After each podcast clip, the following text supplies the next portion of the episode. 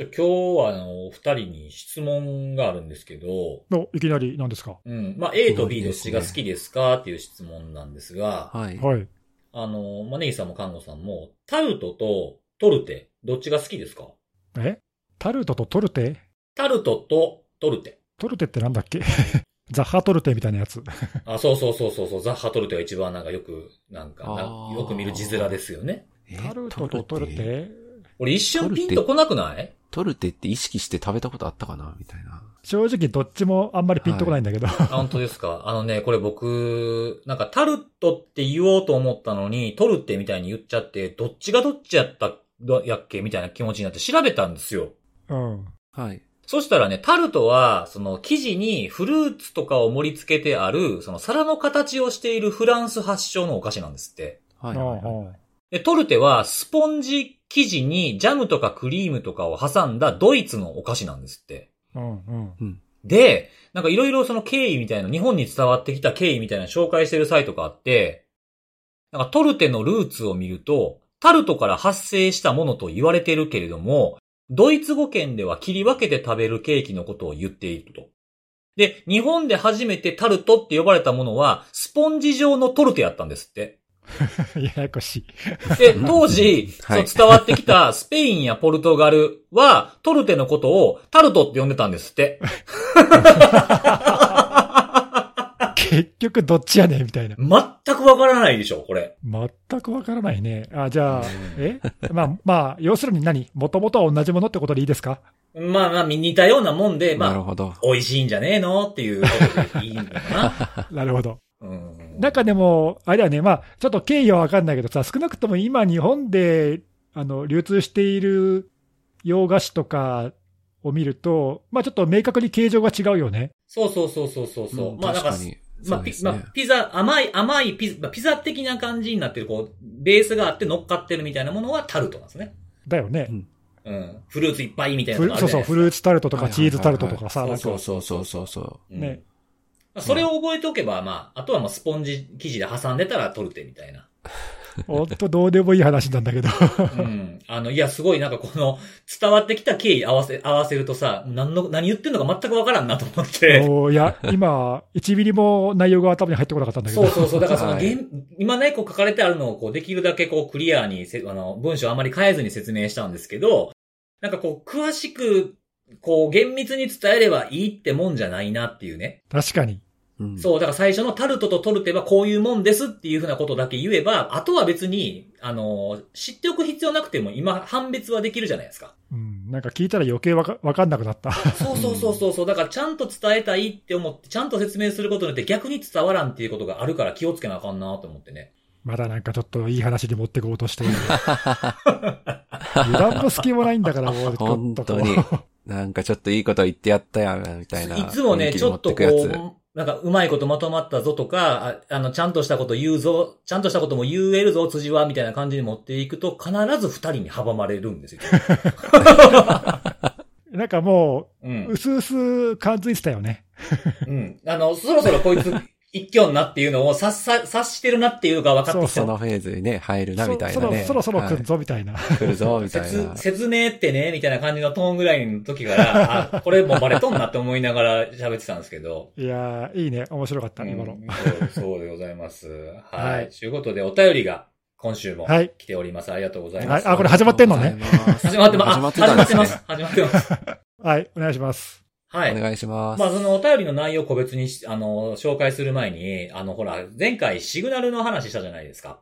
ああ、僕がね、はい。そうそうそうそう、ネギスさんがね。その時に、うんあの、使ってる人とか、いるんすかね？みたいな。ああ、なんかどういう少数派っ使いぽいみたいな方なんですか。ね？とか。うんそうそうそうそうそう。そういう、あのーもしなんか利用シーンとか使ってます。逆にこういうの、こっちも使ってますとかっていうのがあったら、よかったらぜひお手お便りでっていうふうに紹介をしたんですけど、結構いくつか、あのーはい。お便りいただいてまして、おおあ、そうなんです結ね。構使ってる、まあ使ってないっていう意見は出てこないからっていうのもあるのかもしれないですけど、あ確かにあまあまあ。うん。うん。そうそう。だから特定の方とのやりとりに使ってますっていう風なのもあって、まあこれはほら僕らとあんまり変わらないじゃないですか。まあそうだね。ね。うん。まあ一般、一般には使ってないっていうか、その、広くは使ってないけど、ってことだよね。うんそうそうそうそうそう。で、あとはね、あの、二つアカウント作って自分と自分でやってるみたいな人も、まあ、まあ検証的な。まあ、これもなんか僕らもよくやるような感じじゃないですか、こんなのね。まあね、はいなんか iPhone と Android でやってみたいなね。うんあ、そうそうそうそうそう。なので、あの、PC 版とか出たらそれでもやってみたりとかね。うん、まあ、まあやるよね。まあ大体やるよね。うん。そうそう。まあ、まあ、おおよそこの二つは想像つくなーって感じやったんですけど、あの、家族でっていう方もいらっしゃいましたね。いたんだ。前回そういう話したようね。んどういう家族だろうみたいな話したけど、あ、そうそうそういるんだまあなん。かねそうそうそうそう。なんかその、やっぱその、いろんな、そういうメッセージングの、あの、アプリケーションってありま、アプリってありますけど、まあちょっと信用、自分的にこう安心できないみたいな理由から、やっぱこっちの方がいいかなみたいなので、家族にも使わせてるみたいな感じだからね。あへえ。そうそうそう。すごい、すごいうね。んいや、そうそういいいいと思う。いい。そういう人いいーでね。すね。そうですよね。うん。そんな中でね、あの、一つちょっとあの、まあ、海、あの、日本人の方なんですけれども、まあ、海外に在住されてる方がご意見を、コメントをくださいまして、それをちょっと紹介したいと思うんですけど、はい。えーシグナルの使い方についての事例、えー香港では、そのチャットツールは WhatsApp とか WeChat。で、反体制側の、えーユーザー中心に Telegram と、えー市民間でこう分断されてる感じなんですよ。こう二分されてるというか。へえ、なるほど。で、まあもちろんそれぞれにアンチっていう風なのがいるんだけれども、その中間でシグナルっていうのは無色というか、どっち側でもないみたいな感じの、あの、事情らしいです。で、この方が、その、前職で、その IT リリセーラーの仕事をされてたみたいなんですけども、その時代に従業員同士の連絡は、あの、病欠とか主に休みますみたいなそういう連絡をするのに、シグナルが使われてたということを思い出しましたというお便りをいただいてます。へえ、そういう使い方もあるんだ。面白いねそうですよ。ね。なんかこれうんあれですかね、体調が悪いから休むっていうシグナルを送るみたいなそういうことなんですかね。またそういうこと。油断も隙もないな、本当に。シグナルの通知は、病欠のシグナルみたいな、そういう。もうええわ。もう、年も年だからね、思いついたらすぐ言っちゃうんですよね。はい面白いとかじゃなくて。あーいや、まあでも、あれね、その、シグナルとか、あとテレグラムとかさ、うん。まあなんかいろんな国によって、その様々な、その何、規制だったりとか、はいはいはい。なんだろう、検閲的なものだったりとか、まあ国によっていろんなことがあるじゃない？で、そうですね。なんかそういうはいイベントがあると、なんか急にそういうさ、あのセキュアなメッセージングサービスがなんか急にもてはやされるみたいな、そういうのは、まあたびたび起きてるよね、なんかね。あのなんかシグナルとかも急にユーザーが増えて大変だとかさ、テレグラムとかもなんかそんなことあったりとかね。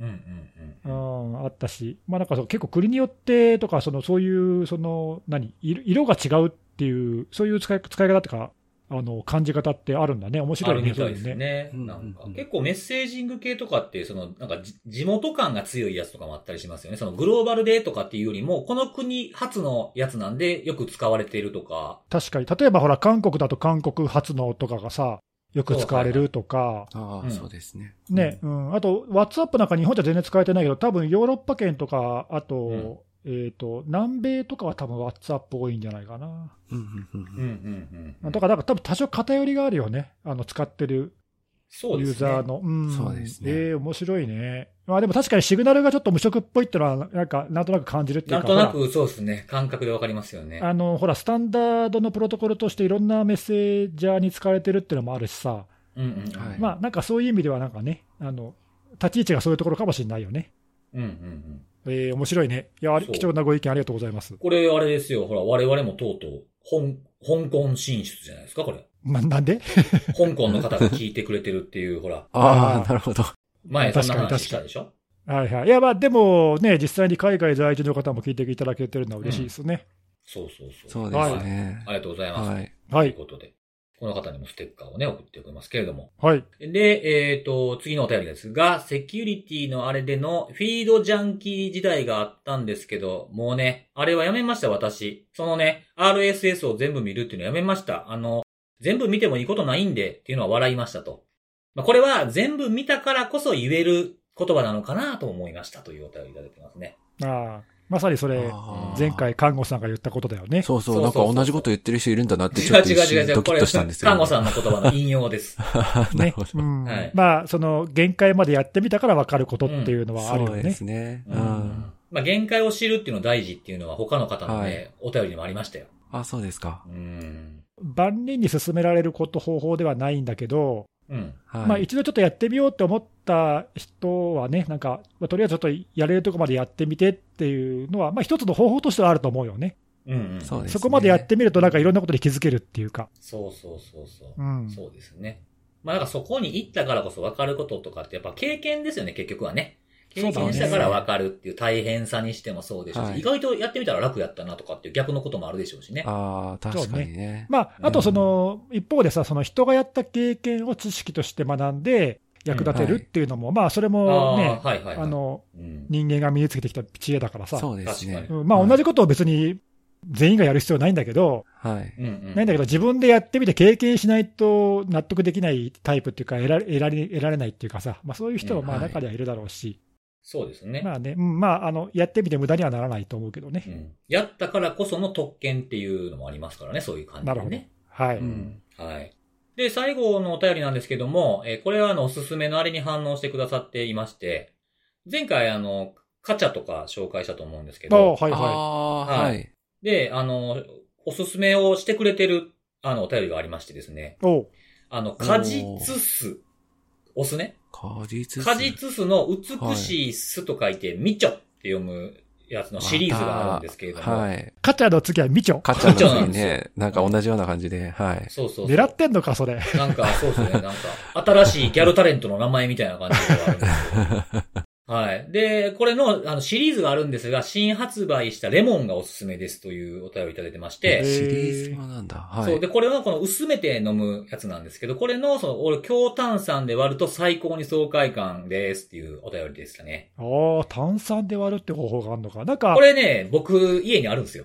あ、本当果実酢って、まあ、前々からね、リンゴ酢とか割って飲むとかさ、ああ、そうですね。うん。なんかまあ健康にお酢はいいとかっていうのは、まあ、だいぶ前から言われてる話だけど、はい。へえ、なんかそういうのあこれるんだ。僕、あの、カカチャと同じ流れですけど、僕はこの、あの、みちょ結構前に買って家にあって、それはなんで？桃味が飲みたかったから。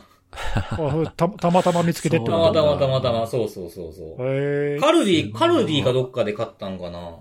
うんはいはいはい。でもなんかだんだん割るのめんどくさくなってきて、あの、今さっき、あの、ネギさんがおっしゃったみたいな、あの、リンゴ酢のパックのジュースを箱で買うようになってしまいました。ああ、そうなんだ。うん。あでも美味しいですよ、これ。おすすめみたいに炭強炭酸で割ってみるとかっていうのは？僕まさにそれやってました。も、あ、も、桃ですけどね、僕のは。ええうん。飲み方としてやっぱそういうのメジャーなんだ。メジャーっぽいですね。うん。うーん。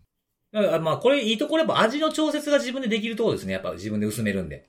あ、まあ確かにね、好みがあるもんね、うんいろいろねそう。そう、ちょっと濃いめにしたいな、みたいなね。うんうんうん。そうそう。いや、おすすめこうやっていただくのも嬉しいですね。なんか。うん。ねいや、なんか皆さんいろいろ、試してんだなね、そうそう、工夫してるね、みんなね。ですはいね。本そう当ね。まあ、はい他の方も、えー送っていただければ嬉しいなと思います。よろしくお願いします。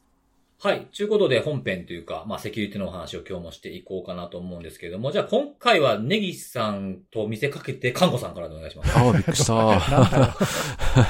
たまにはフェイントみたいな。そう、見せかけて誰に、まあ、そもそもあのー誰に対してポッドキャストなんで見えてないんですよね。はい。無意味、無意味だ。無意味なこと言ってしまいました。はい、どうぞ。はい。はい。じゃあ、私から、はい、はい、おせ願いしながら、ます。はい。はい。えっ、と、今日はですね、あの、ランサムウェアの話題をちょっと、はい、私からさせていただければと思うんですけども、うん。はい。そのランサムウェアの攻撃に、うん。あの、ゲームで使われていた、えー、アンチチート用の、えードライバーが、えー、まあそこに含まれていましたよっていう話がですね、あのーまあ結構もう話題にはなってるのかなと思うんですけども、あの、うんうん。原神っていう、あれ、英語名で言うと原神インパクトなのかな？えーっと、有そういったゲームが、ねはい、非常に有名なゲームでありまして、えー、結構な方がプレイしてるんだろうなって。例えばダウンロード数とかも、あの、かなり数が大きい。もう本当数千万うんっていうレベルでダウンロードされてるっていう話があったりとか、うん。今回のこの原神って、あの、えーマルチプラットフォームで展開されていて、まあ、いわゆるゲーム機、あの、スイッチとかもあ多分入ってたかな？はい、低用 PS4 とか。ね。はい。あとはスマートフォンであるとか、で、あと今回問題になったあの、PC 版っていうのも公開されてまして、うん。で、アンチチート用のそのドライバーっていうのが、その PC 版の原神のゲームに、あの、同梱されていたというものなんですけども、今回、えっ、と、トレンドマイクロがそれを報告したんですけども、えー、トレンドマイクロによれば、まあ、ランサムウェアの展開をするにあたって、まあ、やっぱりあの、なんだ、えー、展開に対して、まあ、邪魔となり得るような、えー、アンチウイルスソフトの、うんうん、えー、停止をやっぱりする必要っていうのがあるんですけども、うん、まあ、その停止に、このアンチチート用の、えー、システムドライバーを使って、えー、まあ、停止を試みる動きがあったと。で、なんでそれが可能なのかって話なんですけども、うん、えー、まあ、アンチチートっていうことなんで、まあ、つまるところは、あの、なんだ、えっ、ー、と、チート行為、えー、に対しての、まあ、あの、防御というか、まあ、あの、遮断であるとか、まあ、いろんなそういった取り組み、対策を行うための、まあ、ドライバーなんですけども、えー、まあ、他の、やっぱりプロセスの監視であるとかっていうのはする必要があるので、えー、システム権限っていうんですか、まあ、カーネルっていうんですけども、まあ、カーネルにカーネルモードで、まあ、動いている、えー、まあ、そういったドライバーではあってですね、今回この原神で、その使われていたアンチチートシステムのドライバーが、まあ、脆弱な部分があり、うん、えー、まあ、そこを、えー、悪用する形で、まあ、実際にキックするのは、別の実行ファイルが、あの、そのドライバーを読み込んで、えー、実際にはランサムウェアの展開とかっていうのをするわけなんですけども、あの、まあ、それに使われてしまっているとで、私あんまりこういった事例聞いたことなくてですね、まあ、あの、非常に、まあそうですよね。まあ、興味深い、ね、そうそうそう、事例だなと思って、で、逆に、よう、よう攻撃者こんなの気づいたなって思ったんですけども、うん、タイムラインっていうんですかね、あの、原神のこのアンチチートプログラム、ドライバーに起因する問題っていうのは、なんか結構あの、前から話題になっていたようで、まあ、あの、トレンドバイクの記事にも書いてあったんですけども、はいはい。ゲーム自体は、えっ、ー、と、2020年の、えっ、ー、と、9月に、えー、リリースされたものだったんですけども、翌月ぐらいに、ある方が、まあ、このゲームで、えー、利用され、あ、ごめんなさい、ちょっと前後しちゃった。えっ、ー、と、公開直後もそもそもこのアンチチートプログラム結構問題、話題、話題とか炎上してて、うん、っていうのは、あの、ゲームを止めても、ずっとこのアンチチートプログラムが動き続けてるっていう報告がたくさんあったらしくて、で、まあ実際それが問題だということで、開発側もそれを認めて、それ自体はすぐに対応されたということだったんですけども、あの、その後も、えー、10月に、このプログラム自体に、えー、まあ、脆弱性というか、まあ、あの、悪用可能な、あの、そういったものが存在しているっていうのを指摘する記事が、えー、公開をされてですね、えー、まあ、具体的には、あの、メモリーの読み取り、であったりとか、あの、カーネルのレベルのですね、メモリの読み取りであったりとか、まあ、スレッドの取得とか、まあ、あるいは任意のプレセスの終了とか、まあ、そういったのが、えー、まあ、この、えー、ドライバー、具体的に言うと MHYPROT2 って書いてあるんですけども、まあ、このドライバーを使って、えー、できますよっていう実証コードが公開されたんですね。うんただ、あの、公開されてしばらくして、まあ、その公開された方の個人的な理由ということを、あの、経緯として、一旦は GitHub から消されたそうなんですけども、実はまたその後公開が再びその方からされたんですね。同じものがですか？はい、そうです。で、経緯としては、この方が、その原神を開発している、えー、ミホヨっていう会社に対して、あのー、まあ、問題ですよっていう形でご連絡されたそうなんですけども、開発側で、まあ、問題として、まあ、あの、対応はなされなかったということを受けて、2021年5月に再び公開をされたと。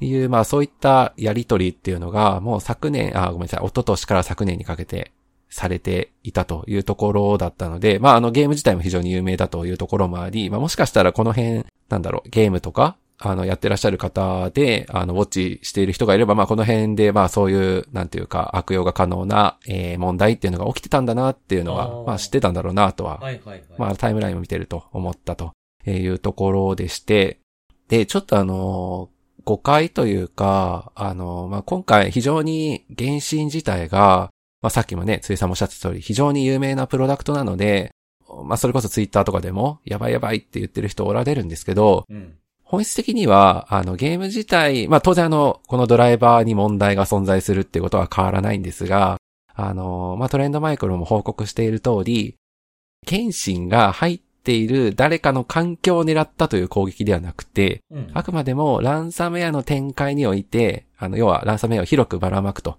あの、特定の標的、標的としている組織の中でばらまくという時において、セキュリティソフトとかを無効化するための手段として、このドライバーを使っているというだけの話なので、うん、まあなので、あの、原神が入っている、それすなわちもう本当にすぐやばいんだっていうような状態というと、まあちょっとそれは少し違うのかなと。はい。まあもちろんあの、原原神のその先ほど言ったそのアンチチートプログラム自身に問題があるっていうことは変わらないんですけども、うんうん、まあ例えば会社のパソコンで原神やってる人いない、少ないでしょうし、まあ少ないというかそうですよね。パイは少なそうな感じはしますよね、もちろんね。はい。まあなので、まあ、あんまり、その直接的な影響という意味においては、うん、あの、原神をやってるかどうかっていうところはあんまり関係ないのかなと。ただ、あの、ドライバー自体は、開発元が正規の手順で公開をしているもので、デジタル署名、電子署名も、あの、正規のものがついて、まだこれ無効化されてないそうなんですけども、うん、まあ、あの、それが、あの、そのまま有効となっている状態なので、この辺あの、組織の中で、えー、このドライバーが悪用された時に、それをすぐ検知できるかっていうと、まあ、あの、なかなか難しいところはあるんではないかっていうのは、まあ、トレンドマイクロも記事の中では言及をしているというものでありました。あ、ランサムウェアが何だったのかっていうところも、ちょっと個人的には気になったところで。展開されたランサムウェアの種類、ね、はい、そうそうそうそう。はい。記事中では、まあ、ちょっと理由わかんないですけど、あの、具体名は書かれてなくてですね、うん、例えばね、あの、有名な、なんだ、ロックビットとか、ありますけども、まあ、ああいった具体的なランサムウェアのアクターの名前とか、まあ、ランサムウェアの種類とか書かれてはなかったんですが、トレンドマイクロがインディケーターの情報を掲載しますって形で別ページで掲載しているところがあってですね、うん、で、そこの検知名を見ると、これちょっと読み方忘れちゃったかな、バブークって言うんでしたっけ？バブク、はい。はい。の、あの、検知名は書かれてはいてですね。でもあれってソースコードが流出してるから、それをベースに作るとそれで検知されちゃうかもしれないですよね、ジェネリックにね。そうなんですよ。ちょっとすいません。あの、私、あの、追いかけきれてなかったんですけど、バブクってもう、ランサムウェアの、いわゆる暗号化自体はやめたみたいな話題も以前あったんですよね。あの、サイト閉じますとかでいろいろ騒動はありましたよね。なんかね、はい。なので、まあちょっとこのランサムウェアが具体的にどういったものだったのかっていうのは、ちょっとわからなかったって感じですかね、うん、時系列で考えたら、それの、なんかそれを元にした亜種って考えるのが、タイムライン的な自然なのかなって気はしますけどね。そうですね。はい。まあ、あの、せっかくね、そのセキュリまあ、いわゆるアンチチートなんで、まあ、セキュリティに近い、あるいはセキュリティとして考えられるような、そういった領域において、稼働するであろうプログラムが、まあ、攻撃者にこのような形で悪用されてしまっているというのは、まあ、なんていうのか皮肉というか、まあ、結構、あの、こんなことあるんだなっていうのはやっぱ改めて。因果な話やなというかね、なんかこう、ゲームのチート対策したらシステムのチートされましたみたいな感じの。はい。そうそうそう。ですよね。これでもなんかあの、さっき看護さんが、ゲーム終了してもこのドライバーが動き続け、対策が動き続けるみたいなこと言ってたじゃないですか。はい。これ確かアンインストールした後も残ってるんですよね、これ。そうですね。原神自体を消しても残ると。それも厄介ですね。だからその、入れた経験があったら影響を受ける可能性があるっていうものって考えないといけないんですよね。そうですね。今はそのようになってますね。はい。これさ、その、はいはい、もうすでに2年前くらいから去年にかけて、報告者とその開発者とのやり取りがあったっていう話で、ちょっと僕その部分のところ詳しい内容全然終えてないから、あの今のそのトレンドマイクロさん側の記事に書かれてる内容しか知らないんだけど、ただでもその今の話を聞く限りでは、ちょっとまあ明らかにその開発者側の対応が良くないよね。そうですね。と思える、思えるんだけど、なんでこれ、その時に対応しなかったんだろうね。はい。不思議ですね、そこはね。まあその、まあたまたま今回ランサムに悪用されたっていうのは、まあ、まあ言ってみればたまたまなわけで、はい、他の攻撃にも、まあ、いつ悪用されてもおかしくなかったわけじゃん、その POC が公開されてたっていうことは、そうですね、はい、まあそれをその、なんだろう、問題として認識していながら、特にこれまで対応してこなかった理由が、なんか、そのなんかちゃんとしたまっとうな理由があるのであればともかく、うん。えー、何かちょっとそこは責められてもしょうがないような対応だよね、ちょっと。そうですね。ちょっと今出てる情報だけ見たら、そのような 評価になってしまいますよね。そうそう、一方的な見方なんで、ちょっとまあ、あの、よ、あれなんだけど、良くないかもしれないけど、なんかその開発者側になんかそういう正当な理由なんかあったのかなっていうのは、ちょっと気になるね、そこはね。そうですうね。ん。はいまあ、あの、その、ゲーム開発、僕まあ僕ゲーム開発の経験はないからあれだけど、まあでもその、チートとのそのさ、チート対策っていうか、そのチートをする人との、その終わりのない戦いみたいなのは、こうゲーム業界の人たちはもうずっとやってるわけじゃない？うんうん。そうですね。で、はいまあ、それはそれで大変だと思うので、その必要性は理解できるんだけど、まあ、一方でこういうね、その高い権限で動いていると、仮に問題があった場合に悪用されがちっていうのは、まあ、そのゲームの限らず、セキュリティ製品だってそうじゃない？そうそうそうそねえ、だからそういうことって、その別にウイルス対策製品とか、そういう製品でもいくらでもあるわけだし、だからそういう製品にはそれなりの責任が伴うわけじゃん。そうですね。そういう製品を使ってもらうからにはさ。だからそれ考えると、そねそのそうそう、だから、チート対策が悪いわけじゃないと思うんだけど、う。はい。なんかね、今回の話だけ聞くと、なんかちょっと対応があんまり、なんかお粗末だなというふうにしか、はい。ちょっと思えないので、そうなんかちょっとね、なんか、うん、反論があるんであれば聞きたいけどね、その開発者側の。、は いや、よくしかしこれ、どのアクターか分かんないけど、まあよく見つけるね、こういうの。そうですね、本当に。ね、いやさ、さすがだわって言っちゃあれだけどさ、うん、だって僕、あの正直、る範囲が広いな。このその POC が出てたとか、ゲームのね、あの問題がいろいろ言われてたなっていう話、ちょっと今回の話が出るまで全然知らなかったんだけどさ、うん。攻撃者は知ってたわけじゃん？そうですね。そうそうそうそうそうそう。ねこれってその、まあ、僕が知らなかったのはちょっとさ、あの勉強不足かもしれないけど、セキュリティ業界の皆さんはこれ知ってたのかね、こういうの。ああ、どうなんだろう。どうまあ、ゲームをね、やってらっしゃる方であれば、もしかしたら、知ってたかもしれないですね。普段からやっぱりやられないと、はい。入ってこないですからね。まあ、さすがにそういう業界の人は知ってたかもしれないけど、まあ、その今回のセキュリティベンダーさんとかさ、はい。自分たちの製品が止められる可能性があるみたいな、そのアンチウイルスとか EDR とかエンドポイントの製品とかのベンダーさんとかっていうのは、こういうリスクっていうのは常々把握してるんだろうか？というのをちょっとね、あの、うん。思思ったというか、うんはいまあ、こういうふうに悪用がされて観測されたから分かったっていうことだと、やっぱりダメなんだろうね。はい。そうですね。で、あとちょっとドキッとしたのは、まあ、やっぱりあの、まあ、今回原神のこのドライバーの話が、まあ、実際悪用されたので話題になりましたけど、まあ、さっきも言った通り、こういった仕組み自体は、アンチチートの方法としては、別な全然珍しいものではなないので、まあ、似たような問題っていうのが他にないっても言い切れないという状況ではあるので、まあ、この辺、まあね、あの、今回原神でって話ではあったんですけど、他にないかなっていうのはやっぱちょっと気になってはきちゃいますよね。確かに。氷山の一角かもしれないもんな。そうそうそうそこれあれですか？ね、やっぱ攻撃者もこのゲームやってたんかもしれないですね。う。やってたんかもしれないですね、下手したらね、うん本当お、わかんこれないですよね。いけるやんみたいな。数千万のユーザーがいたら、まあ、攻撃者がいてもおかしくはないよな。ねおかしくないと思うんですよね。はい。いや、ちょっと、え、こういうところまでカバーしないといけないの？大変だな、セキュリティって。はい。かわしないといけないんです。はい。攻撃者がこういう風に使ってるので。だよね。うん。だからいやだ、から、ネギスさん、俺はそんなゲームとかせえへんからとか、もう言ってちゃダメですよ。やっていかいや、ないと。本当に。確かにはい。もうだってこのね、絵、絵から、絵からし、まあ、釣りさんはすごいやっぱゲームやるじゃないですか。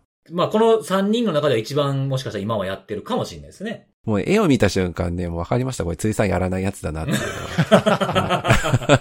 あのーまあ、それ、人それぞれ好みがあるので、そのゲーム自体を否定するつもりはもうとないんですけど、やっぱもはいうちょっとこう、私好きですよ、こういう感じ。ああ、そううですか。もうちょっとなんかこう、泥臭かったり、こう、肉弾戦とかそうそうそう。拳とか刀とかみたいな感じにしてほしいなっていうところはあったので、まあまあまあそうですね。はい。ゲームの好みはどうでもいいんだけどさ。うん、カバー範囲外でした、私も。はい。いや、俺なんかもう完全に眼中なかったわ。本当にあ いや、まあでもこういうところもやっぱりね、悪用されるっていう可能性は。やっぱ想定しとかないといけないんだろうね。学びが、ちょっと学びがありましたね。いや学びがあったねこれがランサムにつながるとは誰も想像してなかったんじゃないかなと思います。本当だよね。はいちょっとびっくりした、僕はいも。うん。えまあゲーム、こういうゲームとかだと、その、僕たちがよくその、ね、あの、お話をしたりとか伝える先に、まあ必ずしも毎回ではないけど、多いのってどうしてもここエンタープライズなところが多いから、えはい。こういうのをカバーし、し忘れがち、漏れがちっていうのはもしかしたらあったかもしれないですね。ちょっと意外なところに接点があるってことは知っておかないとね。そうそうそうそうそうそう、はいうん。学びがありました。はい。はい。じゃあ次は僕、行きますかね。はい、お願いしお願いします。ます。え今日僕が紹介するのは、このポッドキャストでも、あの、たびたび出てくる言葉なんですけど、あの、イニシャルアクセスブローカーに関するレポートについてちょっと紹介したいなと思いまして。ほう。はい。で、あの、まあ、僕、よく、その、ネットワーク侵入型のランサムのグループとかをウォッチしてるじゃないですか。うん。で、あの、それと、すごく強い結びつきがあるっていうふうなことを考えると、イニシャルアクセスブローカーっていうのは、その、ランサムの攻撃者が侵入する、まあ、入り口まあ、いろんな経路がありますけど、そういったものをまあ売る人たちっていうのって結構つながりが深いかなと思って、そこについてもちょっと、あの、調べて詳しくなっとこうかな、あらの整理もしようかなとかって思って、いろんなこうレポート探してたんですよ。ほう。うん。そしたら、あの、2021年の、えー、ことを書いた、えー、レポートが、デジタルシャドウズっていうところから出てた、あの、ブログがあったんですよね。はい。で、そのままブログ見たら、その、あんまりそこまですごい詳しく書いてなかったんですけど、その参照元になってた去年と比較すると、みたいなもので、まあ、2020年の情報をソースとして、えー出しているレポートが非常に詳しくて、あの、2020年って言うと結構そのランサム、ネットワーク侵入型のランサムの契機の年というふうに考えてもいいので、そこを詳しく書いてたんで、そこを知れば、なんか今後の動きも分かりやすく見れるんじゃないかなと思って、これ読んできたので、これをちょっと紹介したいなというふうおに。思っております。はい。はい。はい。で、このレポート自体は、さっき言ったみたいに、あの、2020年の1月1日から2020年の12月31日までに、そういう、まあ、アンダーグラウンドフォーラムって言われるようなところ、まあ、ハッカーフォーラムとかって呼ぶ方もいらっしゃいますけれども、そういったところで、あの、このアクセス売りますよっていうふうにイニシャルアクセスブローカーが、えー上げてたものの、まあ、500件ぐらいのアクセスリストを分析した結果のレポートになってます。で、えイニシャルアクセスブローカーの、まあ、あの、まあ、これまでと今というようなところでは、こ、ここで話す内容の今っていうのは2020年現在っていうのをちゃんと念頭に置いて聞いていただきたいんですけれども、まあ、2020年は、ま、このパンデミック、まあ、COVID-19 のパンデミックによって、こう、リモートからいろんな人がアクセスすることが盛んになって、まあ、脅威が増したというふうに言われているんだけれども、あの、それで、それがきっかけでこの IAB が、あの、盛んになったっていうのがあったとしても、それをきっかけで生まれたようなものではなくて、まあ、2005年ぐらいから、まあ、あるフォーラムで、えーそういったものを売るっていうふうなものは、例えば FTP サーバーのアクセスとか、あとあの、レンタルサーバーとかによくあるような C パネルのアクセスとか売りますみたいなものの宣伝っていうのはもう結構昔からありますよってことが書かれてありましたと。で、まあ、その、掲示板、まあ、そのフォーラムに上げる場合っていうのは、そのアクセスをこう獲得した、まあ、いろんな経路の侵入経路を獲得した、その組織の名前を出して、ここでのやつを売りますよっていう販売もあったんですけど、最近はなんかこう範囲を拡大して、低価格なものから、まあ、小規模な企業っていうのを売りに出すものもどんどん増えてきていると。なので、組織のサイズにしても、まあ、買う人のが感じる価値、価格っていうふうなものの幅が広がって、かなり成熟してきたというふうなことが、レポートの冒頭に書いてありました。で、えっと、まあ、この IAB の人物像みたいなことが書いてあったんですけども、まあ、これもいろんな人がもちろんいますっていうふうな結論になるんですけど、怖いのは使い方が分かっていない、そのアクセス、その、例えば VPN のアクセスとか RDP のアクセスとかありますけれども、そういったものをとにかく収集はしていくんだけれども、使い方、どう使っていいかわからないっていうのも中にもやっぱ多いんじゃないかっていうふうなことが書かれていて、実被害にまでは自分は持ちか、持ち込むことができひんけれども、それの価値を理解する人に売れる仕組みが出来上がってのはやっぱ一番大きな脅威に発展してきてるんじゃないかってことも書かれてありました。なので、まあその実被害につながる脅威がまあ減ってるっていうことは全くなくて、あの、被害組織の規模とか地域も関係なく、やっぱどんどんどんどん広がりを見せてきていますねっていうふうなことが書いてありましたね。で、あの、さっき冒頭でも言ったんですけども、2020年っていうのは、まあ、ネットワーク侵入型とか、まあ、いわゆる二重脅迫っていうランサムの、まあ、一番こう、飛躍的に、こう、増えてしまった、えー年かなというふうに思うんですけども、このランサムギャングっていうのは、やっぱりこの、IAB にとってもめちゃくちゃいいお客さんになってしまうと。ランサムギャング自体は、その、まあ、ラースとかをやってると、あの、アフィリエイト、それを使う人たちっていうのはいろんなところに所属というか、まあ、参加することできるんですけど、ランサムギャングのそのラースの仕組みをえー提供してる人たちからすると、やっぱ競合っていうのが多いので、そういったこう IAB に頼って、そのアクセス経路を手に入れるっていう風なものが成立するので、すごくいい客で、これが大きな追い風になったんじゃないかという風なことが書いてありました。なんで、プレイヤーもかなり増えて、で、ランサムの、ニーズに応えるべく、さっきみたいにこういろんな規模とか業界っていう風なものが攻撃されて、これアクセス経路を取られるんじゃないかということですね。これは、あの、僕がよく、あの、出してる業種にあまりばらつきないですよっていうふうなものが、ここの辺にも色濃く現れてきてるんじゃないかなっていうふうなことが、このレポートを見てて思いました。で、えー、まあ、IAB なんで、このイニシャルアクセスを提供する人たちということで、いろんな経路があって、あの、その経路ごとに、えー、紹介されてたんですけども、一番人気、この2020年の、えー、情報を見て、えー、上がっている一番人気だったものっていうのが、やっぱリモートデスクトップだそうです。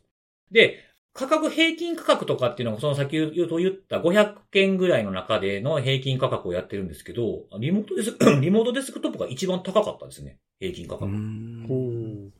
えっ、ー、と、9765ドルっていう金額。まあ、日本円で10万、ん ?10 万円ぐらいですか？いや、違うでしょ。1万ドルだから100万円ぐらいでしょ。あ、100万ぐらいか。そうか、そうか、そうか。意外と高高いね、はい。そうですね。掲示板とかに書いてるやつなんで、多分、あの、決め打ちでっていうあの、組織のものっていうのがあるからだと思うんですよね。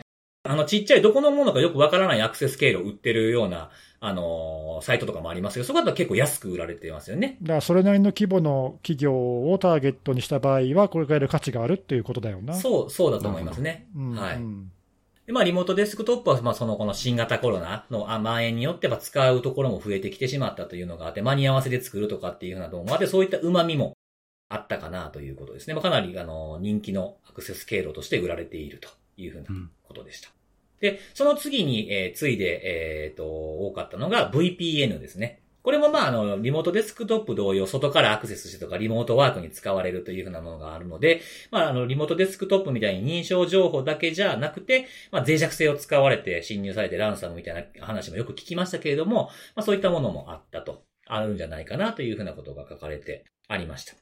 で、僕がたびたび紹介したのは、コーブウェアのレポートとかだと、そのリモートデスクトップで比較的中規模以下のイニシャルアクセスとして、まあ、イニシャルアクセスというかそのランサムの侵入経路として、まあ、悪用が高いというふうになってるんですけど、まあ、この VPN も、まあ、脆弱性を利用して入ってくるっていうケースがほとんどなのかもしれないですが、まあ、こういったところも人気になってきていると。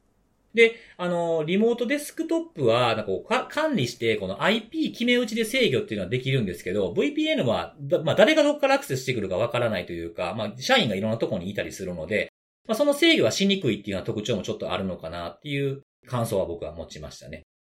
まあ、あとあれかな、このリモートデスクトップと VPN で共通して言えるのは、あの、自分たちだけじゃなくて、まあ、メンテナンス業者が使うので、まあ、管理の対象から外れてしまいがちっていうようなところがあって、穴があるっていうのもあるんじゃないかな、なんていうふうに思いました。あと、ここで紹介されてたのは、まあ、シトリックスとか、えっ、ー、と、C パネルとか、あと Web シェルっていう風なものを、経路の説明としてしていたので、もし興味あったらこちらも合わせて読んでみればいいんじゃないかなと思います。で、あと狙われる、まあ、業界と、あと、ま、地域、リージョンなんですけれども、これも、あの、金額とか、国の件数とかっていうのを紹介しているものがあったんですけど、一番投稿が多かった、その売りますよっていう風な投稿が多かった、えー、業種っていうのが小売りだそうです。これあの、この次の年の2021年の集計結果でも小売りが変わらず1位という風になってましたね。母数が497分の51件という風なものでした。で、えー、リージョンなんですけど、これ小売りに限って言うと、北米が圧倒的に多くて、まあこれ北米大体圧倒的に多いんですけども、2位のアジアの4倍弱ぐらいの件数っていうようなところですね。まあだからぶっちぎりで多いかなというふうなことになってました。で、あの、この、えー、IAB が売るアクセス、この小売りのアクセスタイプなんですけど、1位は、あの、経路は CMS が4割ぐらいを占めてましたね。で、続いて VPN が3割弱っていう風な感じになってます。意外とリモートデスクトップは1割ぐらいという風な感じで少なかったですね。これ、あの、この業界について言及しているところ結構あの、比較すると興味深くて、業種によって、あの、アクセス経路の数が多さが違うっていうのがあって、ヘルスケア、まあ、病院とかですね、ヘルスケアはリモートデスクトップが4割弱で1位でした。で、テクノロジー分野、IT とかテクノロジーになってくると、リモートデスクトップと VPN が両方26.9%で同率1位とかっていう風なものがあって、あ、やっぱ結構そういうので違いが出てくんねんなっていう風な、え、感想を持ちました。まあ、あれだね、その、販売されてる数がシンプルに使われてる数に比例してるとすると、うんうん、まあ、業種とかそういう地域とか、その、まあ、多少の偏りがある、やっぱそういう環境によって、うん、なんかそういう違いが、そういうデータにも現れてるというふうに考えるのが、まあ自然だろうね。うん。まあその、まあ、こんなね、コロナ禍とは言ってもね、結局はそのなんか、実際に通ってっていう風な仕事もあるわけですから、そういったところになってくると VPN は少なくなっているするのかなっていうのは、うなずけるポイントではありますよね。なんかね、多分そういうのが反映されてんだろうね。うんうんうん。はい。そうなんですよね。はい。っていう風なところで。で、それに、これに合わせて、まあ、対策とかも書いてあったんですけど、まあ、対策は、あの、まあ、本当月並みな、あの、各経路ごとにこうしましょう、二要素認証しましょうねとかっていうのがあったので、まあ、典型的な対策がいくつか紹介されているような感じでした。どっちかというと、まあ、そういう、え、レポートの内容で、あ、こう、この国はこうなんや、この地域はこうなんやとかっていうのを見てみるとすごく興味深いんじゃないかなと思いました。で、このデジタルシャドウズのやつは2021年の分はブログで紹介されているので、まずこの2020年のものをこうざっくりでもいいので、さーっと眺めてみて、それと比べてどれぐらいになってるかみたいなものを見て、あ、こんなに増えてるのかとか、こういう変化があったのかとか、業種業態で人気のところがこういうふうに変化してきてるのかとかですね。まあ、政府機関がちょっと増えてきたみたいなことが書かれてありましたし、あとはその投稿されるリストの数自体も2020年のものと2021年を比較すると、57.45%増というふうになってきているというふうなものがありましたので、まあ、このレポートを見て比較しながら、まあ、今後どうなっていくのかっていうのを見てもいいんじゃないかな。まずこれを読んでみるっていうようなことを、えー、お勧めしたいなというふうに思って紹介させていただきました。これ、あの、IAB の対象としてはさ、はい。いわゆるその、マルウェア感染に基づくような情報を売るクレデンシャルとか、その、はいはい。あの、セッション情報とかね、そういうのを売るようなマーケットとか、そういうのは対象になってないんだね、これは。そうですね。あのー、なんていうか、仲介みたいなと言いますか、そういうマッチングみたいにさせるようなところのことではないようですね。まあ、今、あの、IA、まあそういうのも IAB っていうくくりで捉える場合も多いと思うんだけど。ありますね。まあ結構そういう大手のマーケットがたくさん乱立、まあ乱立というかたくさんあって、はい。まあね、割と気軽にその犯罪者同士でそういうのを売り買いできるような場っていうのがあったりするから、まあそういうところのその場の提供っていうのも、一つこういう IAB がさ、こう活躍しやすい土壌として、この2020年のレポートの時にもその、ハッカーフォーラムとかって書い書いてあったけど、そういうそういうフォーラム上で IAB が売るっていうケースもあれば、それ専用のそういうマーケットで売るっていう、えね、ケースとか、なんかやっぱりそういう場場のマッチングする場があるっていうのがやっぱ大きな要素だよね、やっぱね。そうですね。うん。うんこの、このレポートでは今日ちょっと説明にはちょっと入れなか入れなかったんですけれども、IAB のその、えっ、と、まあ、フォーラムに書き込んでる名前、まあ、いわゆるアクターの名前っていうので、ど、誰がどういうの多かったとかっていうのも言及してる部分があるので、そのネギスさんおっしゃったみたいに、そういう仲介するようなサイトではなくて、もう名前をちゃんと書いて、まあ、名前を書くことが自分の信頼性とかブランドになってくるから、まあ、そういったところを範疇にして調査されてるんだと思います。うんうんうんはい。結構見たことあるようなハンドル名とかも書いてありましたね。今日ね、紹介してくれたレポート自体は2年前のそうですね。あの集計したものだけど、うん。まあ、ただその、この IAB がすごくその暗躍してるというか、なんというか、いろんなその攻撃、今はそのランサムのね、その起点は、今回はその起点というか、調査のきっかけはさ、ランサムの元になってるっていうところかもしれないけど、ええ。その逆向きにたどると、その IAB から何がその後来るかっていうのは、まあ、ランサムに限らなくて、うんうん。ね、何が来るか本当分かんないから、うん買った人の、ねね目的次第で、はいうん、そうそう、そうねだから、そういう怖さっていうか、その誰でも簡単にそういう初期侵入の、ね、足がかりを変えるっていううん。のは、すごくその脅威としては、以前にはなかったものだし、さっきも言ってたけど、その分分業っていうかさ、そのはいはいはい。専門性をそれぞれに高めていって、分業していて、それらがこううまくリンクしちゃうと、うん。個人とかではできなかったとか、そのね、一つのグループではできなかったことが簡単に実現できちゃうんで、うんうん。こういうね、そのブローカー的な立場の人たちがこう増えて、それがビジネスとしてそのうん。回っちゃってるっていう状況、これ、今も全然変わってないから、そうですね。はいまあ逆に増えてるっていう意味での変化ぐらいですもんね。ね、うん最近でもすごくそういう IAB、IAB ってよく記事とかでも見かけるしね。そうですね。はい。なんか、だからそういうこう状況は、あの本当に好ましくないというか、うん。ささすがに攻撃者側もいろいろ考えてややってるなとは思うけどさ、まあ、ますます身近になってるっていう意識は必要ですね、本当に。うん、もう本当にそう、だからそうこういうのがこうふ増えて増えれば増えるほど、その従来の想定する脅威とかリスクっていうのがこうどんどん変変化しせざるを得なくなってくるというか、はい。これまではうちはこんなのには狙われないよねとか、確かにね、とか、なんか言はい言ってたのが、そうそう、そういうのはこう、こういうブローカーの存在によって全然それがこう根底が崩れちゃうんで、うんうんんそうです。ね。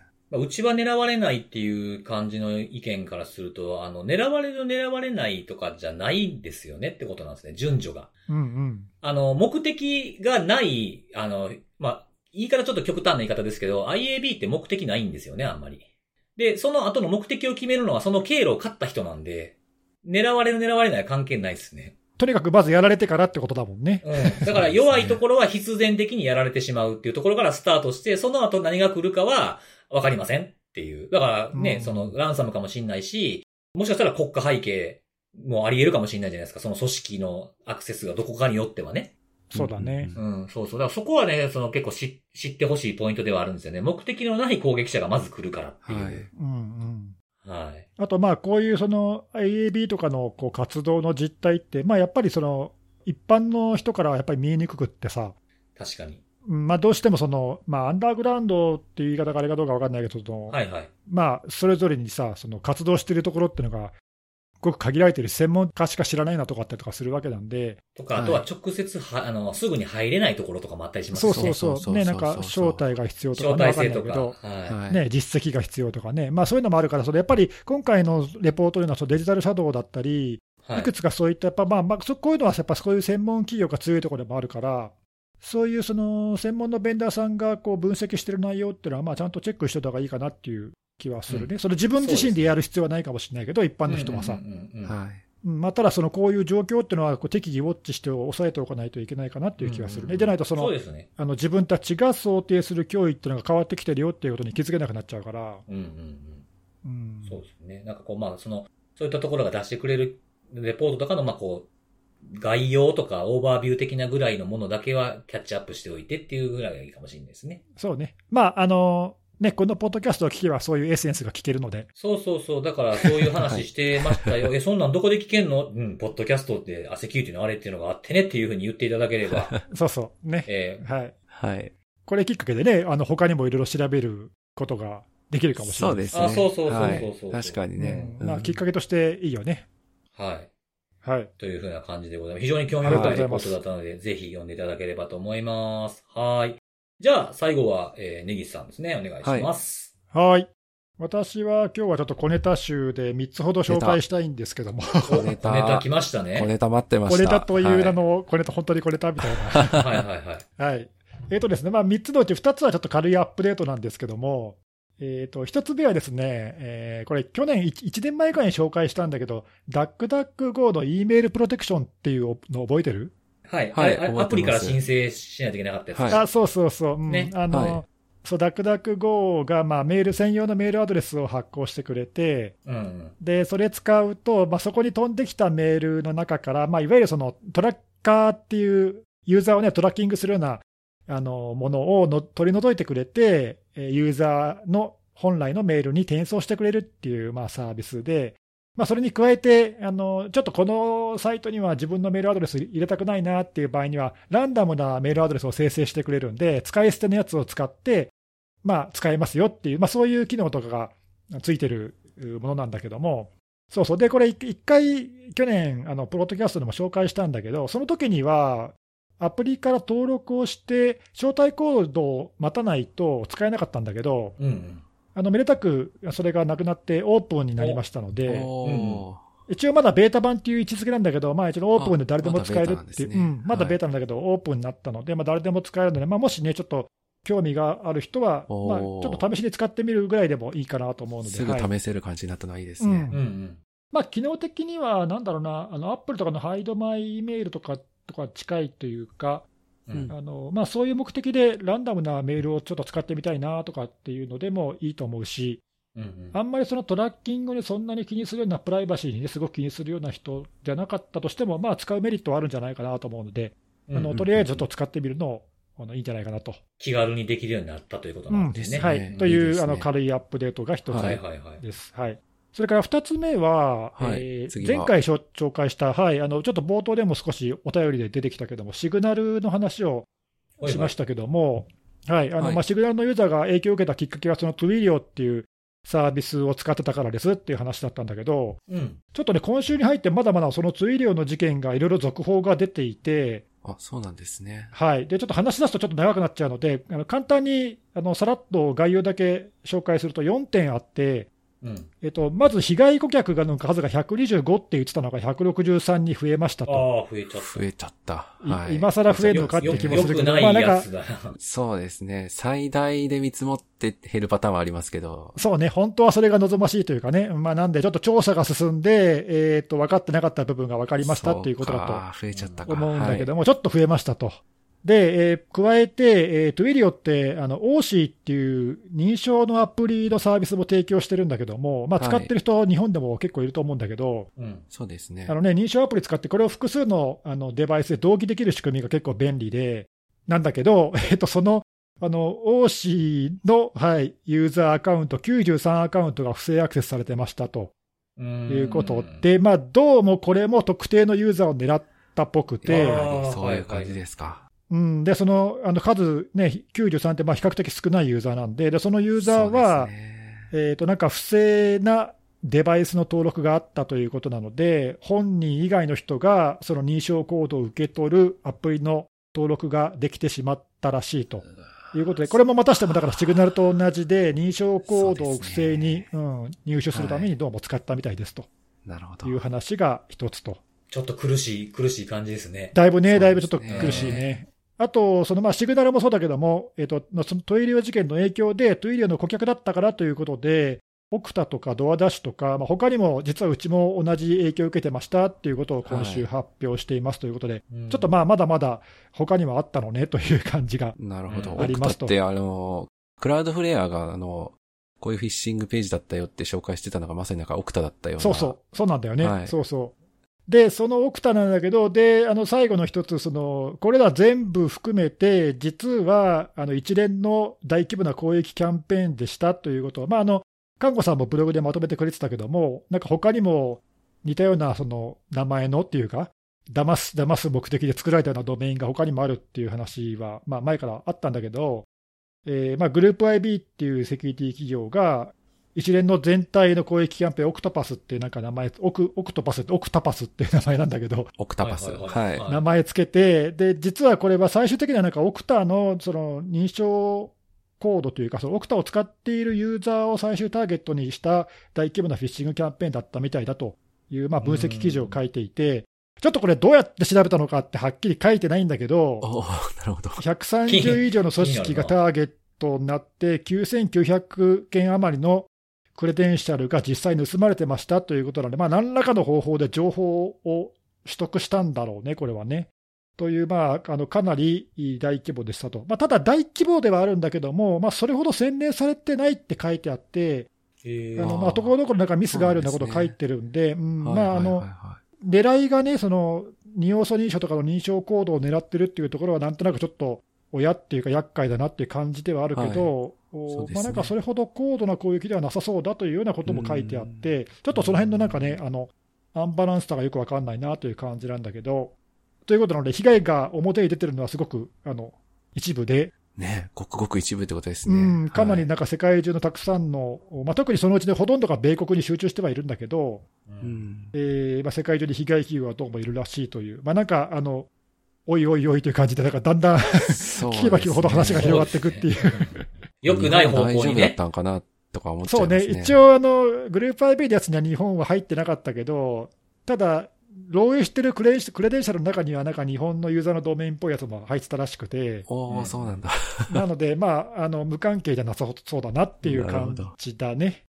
はい、ということで、ちょっとまあこれ、引き続きまだ情報出てくるかもしれないので、まあ、なんかもし更新があれば、また紹介したいと思います。はい、はい。ありがとうございます。はい。お願いします。ということで、あのまあ、これが2つアップデートで、最後にちょっともう1個、はい。あのおこれは新しい話なんだけど、えーっとまだちょっとね、続報が出るかもしれないということで、ちょっと概要しか表に出てないので、まあ今日はちょっとその触りだけ紹介しようかなと思うんですけど、ええなんでしょえーなんと、えー私も進めているパスワードマネージャーのラストパスが不正アクセスをされてしまいました。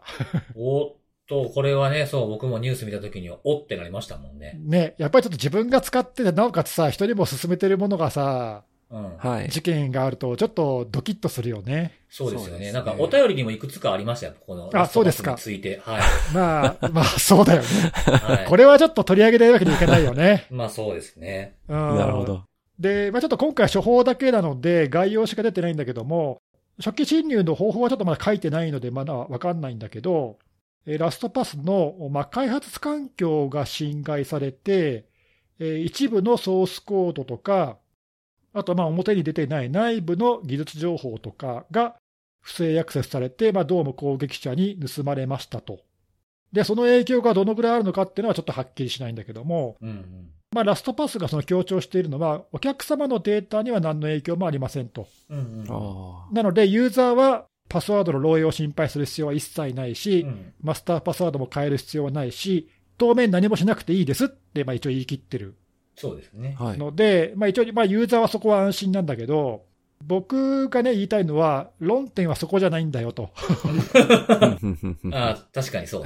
そうですね。まあ、このね、あれを聞いてる人はさ、パスワードマネージャーの話も散々言ってるんで、うん。あの耳たこかもしれないけども、い一応言うとその、そもそもパスワードマネージャーっていうのは、ユーザーのデータを安全に保管しなければいけないんだよね、うん。はい。そもそもが。で、例えばその不正アクセスされてユーザーデータが持っていかれたとしても、マスターパスワードを鍵にして暗号化してあるから、でなおかつそのマスターパスワードは、ラストパスも知らなくて、ユーザーしか知らないから、絶対に複合できませんと。うん。だから盗まれたとしても安全ですっていうことを言わなきゃいけないわけなのね。うんうんはいなんで、そもそもそういう作りにななってるはずなのね。うん。うん。そうですね。だから僕はラストパスをお勧めしてるわけで、はい。うんはいそう、そうですよね。そもそもがそうですもんね。そうそう、はい加えて、で、その、一番大事なマスターパスワードはじゃあ漏れる心配ないんですかっていうと、そもそもマスターパスワードは認証にも使われてるんだけど、認証するときには、そのサーバー側にはそのハッシュ化されてとか、まあいろいろ変換されて送信されるので、パスワードがそのままどっかに流れるってことは絶対ないわけ。はい。で、なおかつそのデータを複合して、まあ、他のね、サイトのパスワードを使うときにも、ローカルに一旦データを全部持ってきて、ローカル上で複合するんだよね。うん。うん。だから、あの暗号化したらデータが平文でどっかに出るっていうことも絶対ないわけ。なので、えーパスワードマネージャーは安全ですっていうことを担保してるわけなんだよね。で、これはラストパスに限らず、ワンパスワードとか他のメジャーなパスワード管理ソフトは、まあ、ほぼみんなこういう方法を使ってるんで、うん。まあ、そもそもだからユーザーのデータは安全でなければおかしいのよ。まあ、安全である前提のものがパスワードマネージャーってものですからってことですよね。そうなの。だから不正アクセスがあっても、ユーザーのデータに何の影響もないのはこれ当たり前なのよ。当たり前でなきゃおかしい、おかしいわけ。確かに確かに。で、はいあの僕がそのすごく気になっているところっていうか、その論点は、開発環境がややられたっていう部分なのね。うんうん。で、そのソースコードが持って帰って、そこに何があったかとか、ちょっと正直分かんないんだけど、うん。僕はむしろ、そのパスワードマネージャーのリスクって何かっていうと、例えば、あのまあ、前にもあったけども、これはラストパスに限らないけど、うん。アプリとか、あるいはそのブラウザーの拡張機能とかにバグがあって、うん。本来送信してはいけない認証情報が他に送信されちゃうとか、うんうんどっかの他他のサイトから読み取れちゃうとか、極端な場合にはね、うん。うんそういう脆弱性が見つかった場合、これが一番危ないわけ。うん。うん。で、これは過去にもそういう事例あるわけで、で、これがまずいんだよね。で、加えて、その意図しないでそういうバグが潜む可能性ももちろんあるけど、うん。これをもしその開発者が意図的にやったケースとか、まあ、内部不正であり得るよね、そういうことは。そうですね。はい。と、あとはその今回みたいに攻撃者が開発環境に入り込んで、不正なコードを注入するっていう可能性があるわけ。うんうん。こっそり埋め込んどく。こっそり埋め込む、まあ、まあ、バレると思うけど、まあでも中にはバレずにっていうこともあり得るわけで、うんうん。今回、その不正侵入された開発環境っていうのが、どれぐらいそのプロダクションのシステムとの連携がどうなってるか分かんないから、仮にね、今回のケースで、実はその攻撃者がそういうことを、不正なコードをなんか入れ込む隙があったのかどうか分かんないんだけど、うん。あの僕としてはそっちの方がすごい気になって、もし仮にもしそれができたとすると、ユーザーに不正なそのマリシャスなコードが入った状態で、例えばアップデートがかかってしまって、はいはい。ブラウザーの拡張だったり、アプリのコードにそういうのが入っちゃったら、これはもうめちゃくちゃ危険なんだよね。う。うんん。というリスクがあるっていうことは、まあ、それはあの当然あるあって、そっちの方が僕は気になるんで、うんうんあの、ちょっとそういうことをちゃんと前面に返してほしいなというか、どう、どう、まあ、こう、ソースコードもね、一部って書いてありましたけど、どれぐらいの量なのかとか、どういうものが持ってかれたのかとかっていうところですよね。そう、で、それによってどういう影響が及ぶ可能性があるのかとうか、ん。だから、それをどう対処しますとかね。そう、あとその開発環境っていうのがどれ、どれぐらいその危険だったところ、開発環境っていうのは一口でもいっぱいあるからさ、はいはい。どれくらい本当にそのユーザーに配信するシステム、そのデリバリーとかにどれぐらい近いところだったのかとかわか全然わかんないから、うん確かに確かそういう話とか、なんでそんなところに入られちゃったのかとかさ、に。うんうんうん。で、それをどう解決したかとかっていうのは、まあ一応続報をこれから書きますって一応 CEO が言ってるから、まあちょっとそれを期待してるんだけど、うん。はい。ちょっとね、そういうことをちゃんと明らかにする、まあ少なくともパスワードマネージャーというものを提供してる会社としては、そういう義務があるんじゃないかなというか、ん。あとね、その、まあ、あの、あれを長く聞いてる人は知ってると思うけど、ラストパスってこれ初めてじゃないのよね。そうですね。はい。うん。あの、まあ、たびたびやらかしてるのよ、この会社は実は。で、ただ、これまでは、そのやらかしてるけども、まあ、きちんと説明もして、対処もしてきたので、まあ、僕はむしろ、あの、それを好印象に受け止めていて、なるほど。はい。まあ、ちゃんとやってるから安心できるなと思っていたので、とはいえね、あの、うんとはいえ、とはいえ、あの、限度があるだろっていう。というのもあるので、ね、このラストパスもまあ数千万人の世界中でユーザーがいるとさ、うんそれなりのサービスなので、えまあね、もうちょっと頑張ってほしいなという気持ちもちょっと込めてというか、まあ、応援する気持ちはまだあるんだけどさ、えはいはいはい。よかった。はいまあちょっと、はいまあ、そういう感じなので、あのもうちょっとその詳細を明らかにしてほしいっていうのと、あのまあ、ちょまあ一応、ユーザー向けにはね、気にするユーザーはさ、俺のパスワード大丈夫かって真っ先に気にするから、まあまあ、そこを伝えるのも一つ大事だとは思うけれどもってことですよね。そうそう、そういう人に向かって言ってるとは思うんだけども、う。うんうん。論点はそこじゃないよっていうことをちょっと、あの少なくともまあこれをポッドキャストを聞いてる人には言っておきたいというか、確かに。はいあの皆さんもそういう目で見てほしいっていうかね、うんうんうんうん、あのそもそもそもだからユーザーデータが安全じゃないサービスは使っちゃだめなんだよね。うん。まあ、それをパスワードマネージャーと読んじゃいけないってことですよね。もうセオリーですからね、そこは。んそうですねあの過去にそういうサービスなかったとは言わないけど、まあ、でもあの、それはもうそもそも前提なので、はい。うんその上でじゃあ今回何があったのかっていうことを、まあ、ちょっと明らかにしてほしいなというか。うんうんうん。はいまあ、なんで、まあ、一応、ちょっとユーザーとして、その別に自分の使ってるあのデータにはふあの不安はないけど、まあでもその、ね、コードにそんな不正なものとか埋め込まれたらっていうのは、まあ、昨今のそのサプライチェーンリスク考えるとさ、うん。まあ、事例としてあるわけだろうね、実際うんに。ううんん。なんかほら、あったじゃん、あのどこだっけ、オーストラリアだかなんだか、はい。パスワード管理するツールでさ、えっ、と、パスワード、あったよねパスワードステートでしたっけ？そうそうそうそう、はい去年だか一昨年だかなんかわかんない、はい。だけど、アップデートをやられたやつですそう、はいはいはいはいああったじゃない、ありました、はい。ありました。うん、あるわけなので、そういう事例っていうのは。うん。うんで、僕はだからそ、それを気にしてんだよね、むしろそっちの方がリスクとして大きいと思うんで、う。うんん。まあ、だからそういうことがなかないよっていうことをちゃんと言ってほしいというか、今後も起きないよって 言ってほしいっていうか、僕もこの事件見たとき、パス、そのパスワードステートのやつがそんなもんあったなとかって思ったんですけど、これソースコードになんかされるっていうのもあるけども、このの乗っ取られたアカウントがどんだけアクセスどんな範囲でできたかってことも心配ですよね。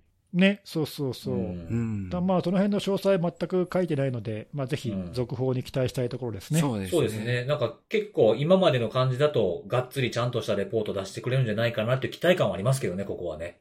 ね、どうなんだろうね。うんまあ、はい。うんまあ、あの、追って、もし詳細が出たら、あの、ここでも紹介したいとそう思います。ですね。あの、セキュリティのあれの最初の方で、あの、ネギスさんが、最近さ、ワンパスワードに変えてさ、って言ったら大変なことが起きてたという。いやー、でもね、あの、いや、でもね、あの、正直な話、乗り換えはいつでもできるようにってことは考えてる。ああ、まあそうですよね。うん。そうかあのどそうそうそう、ロックインしないようにってことだけは考えて、いや、もう本当便利すぎるからね、うん。うんあの、離れたくはないよ。離れたくはないけど、まあでも、いざとなったら、あの、他に移れるようにってことは考えてるよ。うん。うん。ううん。ん。そうですね。そういう腹積もりは大事、大事ですよね。あ、そうそう、準備は大事。確かに。うん。わかりました。じゃあちょっと今後のね、レポートに、はいまあ、いい意味で期待したいというところでございますね。はい、ありがとうございます。うんはーい。はい。ということで、今日もセキュリティのお話を3つしてきたので、最後におすすめのあれを紹介したいなと思うんですけども、今日はあの特定の製品とかっていうわけではなくて、こういうジャンルというか、まあ食べ物おすすめですっていうところなんですけど、まあ、最近あの、知人と話をしてた時に、あのーそれ何みたいな、食べたことないっていうふうに言われたものがあったんですよ。夏の、夏といえば僕はこれっていう食べ物の一つでもあるんですけども。お二人はどうですかね？あの、そうめんとかって食べます？ああ、食べますよ。はい。うん、食べます。ね。じゃあ、まあ僕も食べるんですけど、あの、それよりも僕はこっちの方が好きっていうのがありまして、はい。冷麦って食べます、ああ、食べるけど、最近あんまり食べないから、まあ、そうめんの方が多いかな。そうめんかうんな、やっぱり。はい。あの、もうね、20年ぐらい経ちますけど、東京に僕も来て、一番初めに困ったのが、冷麦を入手できない、できにくいってことなんですよ。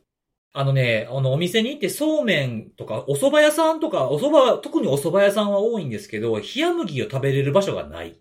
なかなか。言われてみればそうかもしれない。そうなんですよ。で、あの、僕が、その、初めて、え何何？何いやいや、俺も意識してなかったけど、あれってなんか地域性があるの、うーん、なんか僕こっちで、こっちの人に冷麦す、冷麦でも食べたいですわ、みたいなことがなんか夏の暑い日とかに言うたりすると、冷麦って何？とか、冷麦って、なんか聞いたことあんねんけど、食べたことないなっていうと結構多いんですよね。あ僕の周りは。。